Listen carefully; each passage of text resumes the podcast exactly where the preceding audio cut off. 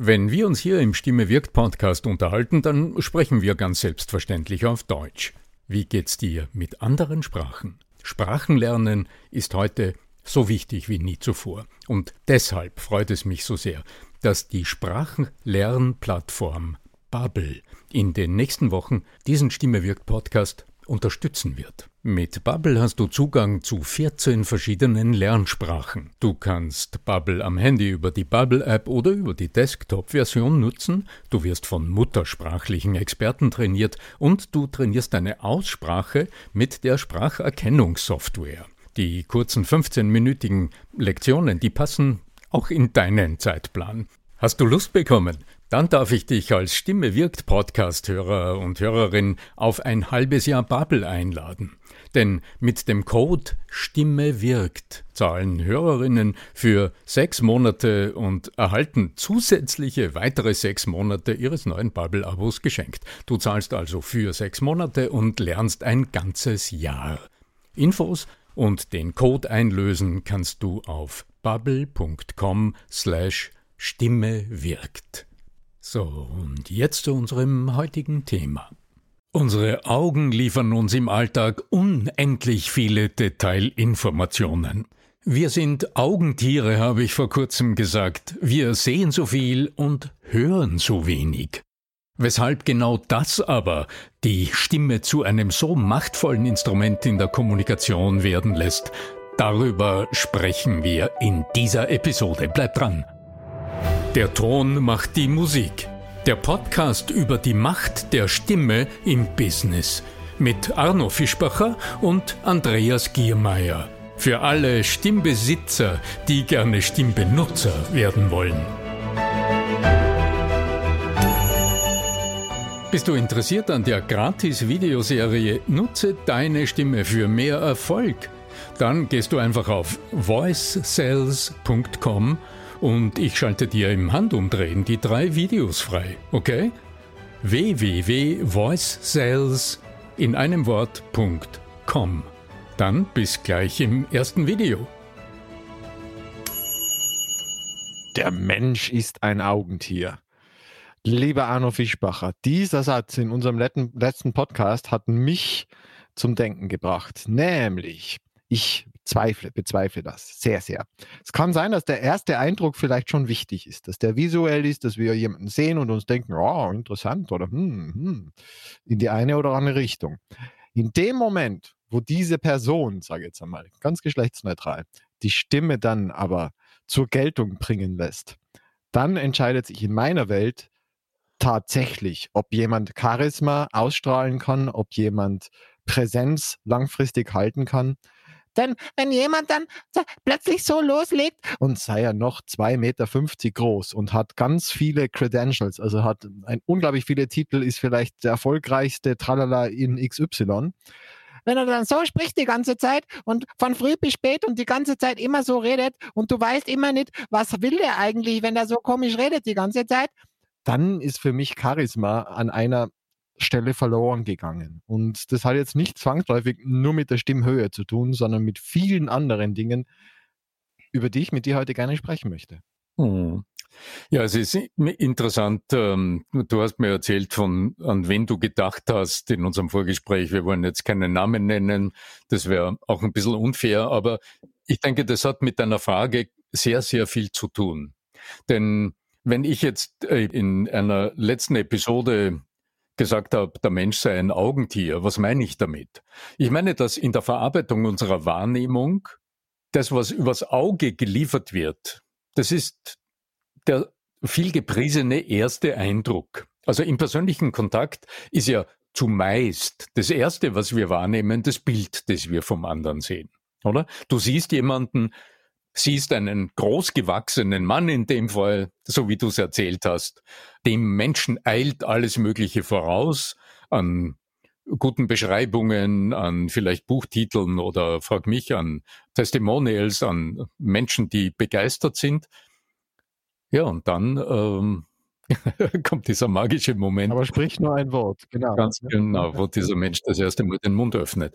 Das ist so eine Alltagssituation und in vielen meiner Vorträgen lachen die Leute an, wenn ich, wenn ich solche Situationen anspreche, weil ich denke, jeder von uns kennt's. Oder jemand schaut gut aus, ist gut frisiert, weißt du, gut angezogen etc. Und dann öffnet sich der Mund. Was ist das eigentlich? Es, ja, es gibt ja tatsächlich auch jetzt äh, eine, eine, äh, oder eine Dating-App, die auditiv arbeitet. Ganz spannend. Also wo man dann ja. tatsächlich die Stimme als äh, Mittel der Wahl nimmt. Also nicht die, die Fotos, die man swiped irgendwie, sondern tatsächlich, wo man die Stimme zuerst hört. Das finde ich ganz ja, spannend. Social Proof. Und ich denke, wir sollten das vielleicht mal zum Thema in, in einer Episode machen.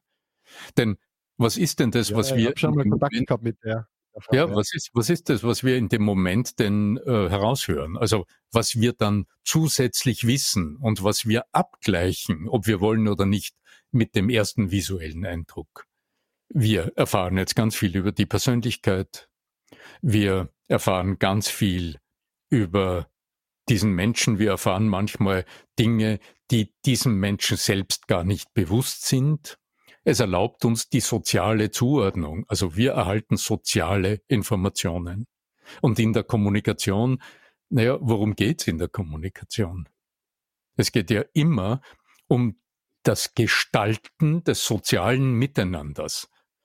Wenn wir miteinander reden, auch wenn du zu einem Publikum sprichst, du gestaltest Beziehung. Ja, und wie du diese Beziehung gestaltest, das sagt sowohl über dich unglaublich viel aus, als auch über deine Einstellung deinen Gesprächspartnern und deinem Publikum gegenüber.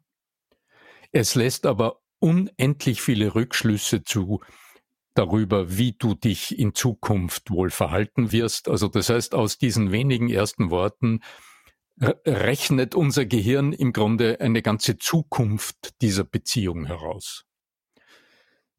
Aber nochmal zurück zu diesem Spruch, ähm, der Mensch sei, sei ein Augentier. Was ich damit auch meine, oder was ich damit anspreche, das ist ja der Hintergrund, warum sich so wenige Menschen mit der Macht der Stimme spezifisch auseinandersetzen. Also warum wird alles Mögliche trainiert, die Strategie im Verkauf, die Strategie der Rhetorik, wähle deine Worte. Das wird alles gut überlegt. Wie gehst du marketingstrategisch günstig vor? Wie entwickelst du Strukturen in einem Verkaufsgespräch etc.? Aber in dem Moment, in dem der Mensch den Mund aufmacht, hat sich alles verändert, weil wir erfahren über diesen Menschen so unglaublich viel und unter anderem wird uns sofort klar, ob wir mit diesen Menschen die Zukunft gemeinsam gestalten wollen, ja oder nein. Und da fällt praktisch die, da, da fällt das Gatter runter, wenn das falsch läuft.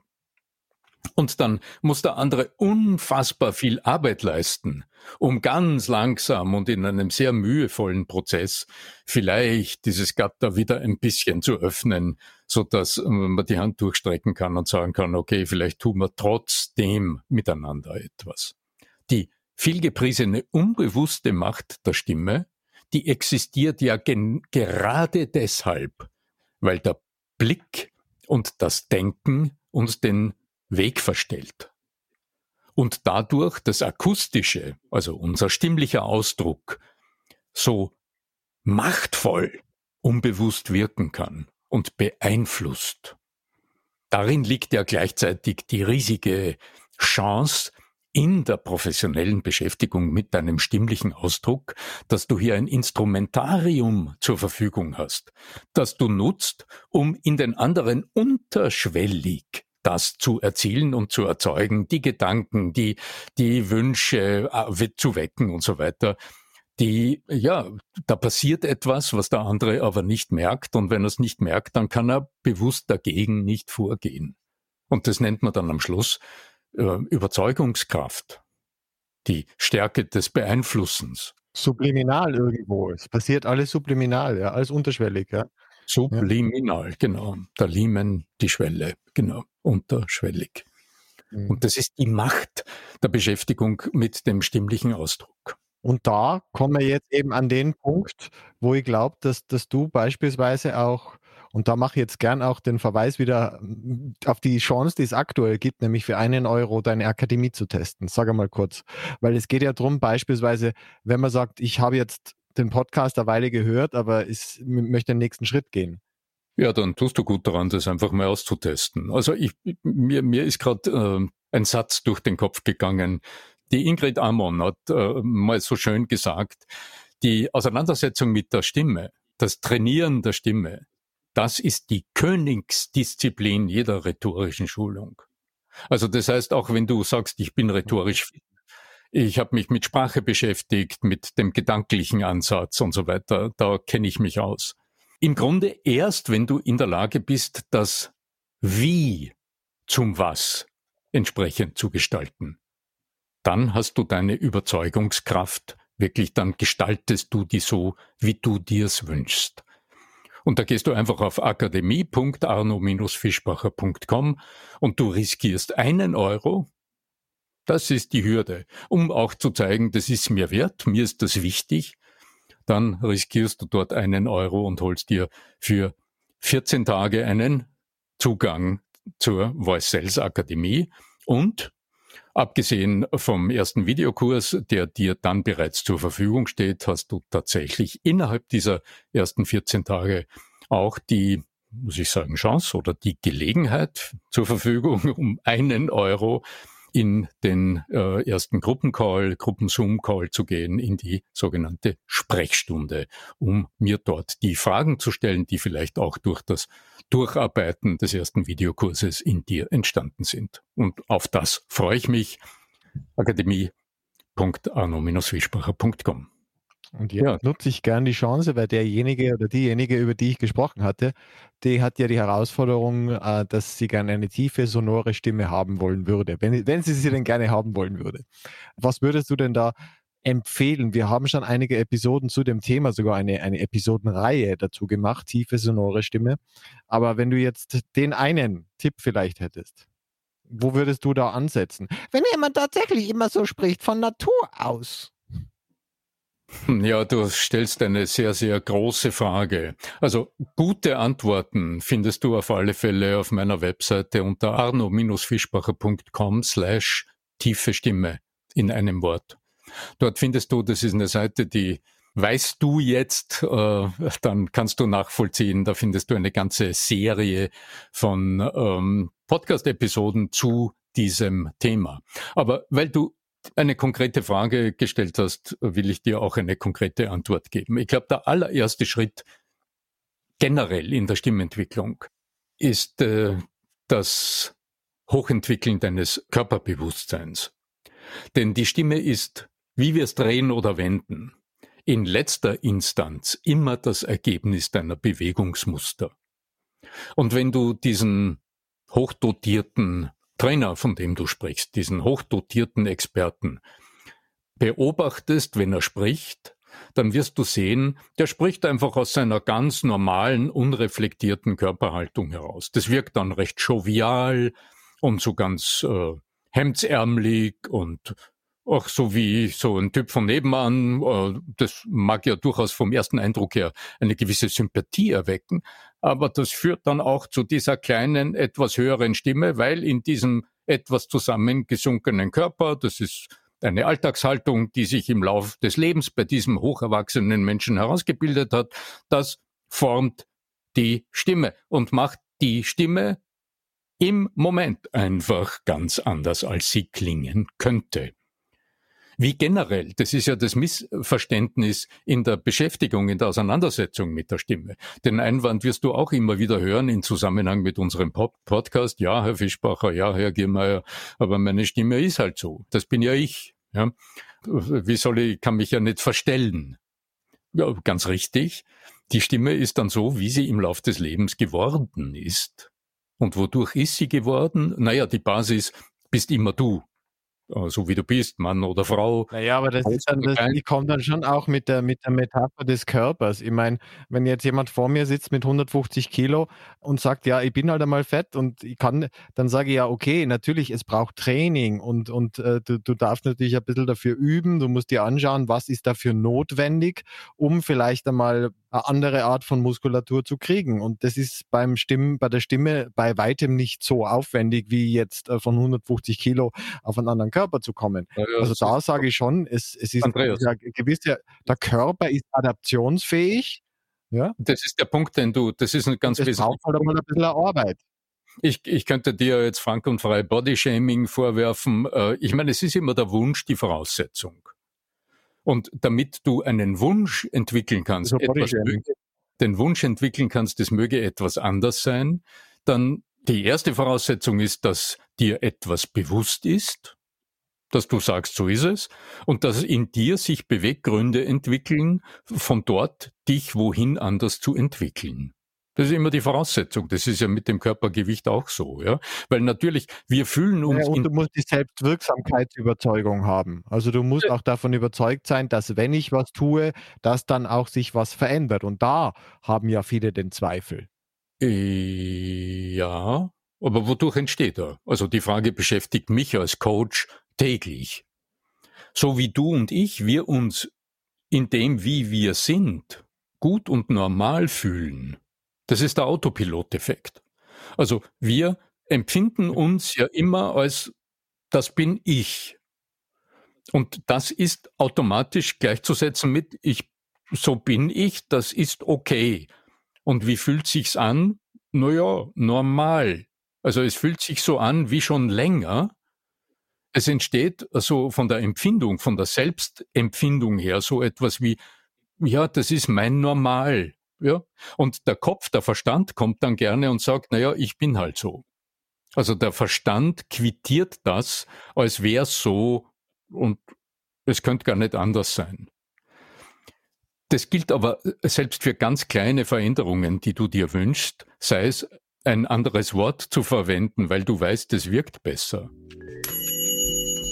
Bist du interessiert an der Gratis-Videoserie Nutze deine Stimme für mehr Erfolg? Dann gehst du einfach auf voicesales.com und ich schalte dir im Handumdrehen die drei Videos frei, okay? www.voicesales in einem Wort.com. Dann bis gleich im ersten Video. Ja, deine gewohnte Sprechweise wird dir als gewohnt, also als normal vorkommen und du wirst nicht darüber nachdenken. Wenn du einen gewissen Umgangssprache-Einschlag in deiner Sprechweise hast, dann wird dir das selbst gar nicht auffallen, weil es für dich völlig normal ist. Ich kenne das, ich habe lang fürs Theater gearbeitet, da bist du Hochsprache trainiert. So, jetzt bin ich seit, äh, ich weiß gar nicht, 25, fast 30 Jahre vom Theater weg und ich ertappe mich dabei, äh, so ganz langsam immer wieder in so eine österreichische Umgangssprache hinüber zu driften. Völlig unbemerkt. Und es fühlt sich aber als normal an und mein damaliges Normal war auch, der Fischbacher kann Hochsprache. So, und jetzt habe ich das Gefühl, ich spreche eh Hochsprache ja, und dann sagt mir jemand aus Nordrhein-Westfalen, ach, das klingt aber schön österreichisch. Dann sage ich, aha, ja, genau. Und es fällt mir nicht. Ja, das sind wie die, wie die 55-jährigen Männer, die dann immer noch glauben, sie seien äh, vitale Fußballspieler. Äh, und ja. Irgendwie das letzte Mal, als sie in der Volksschule waren, an, an Ball äh, geschossen. Wir haben ja nichts anderes zur Verfügung. Seitdem als schauen sie nur mehr zu. Ja? Wir müssen uns selbst vertrauen.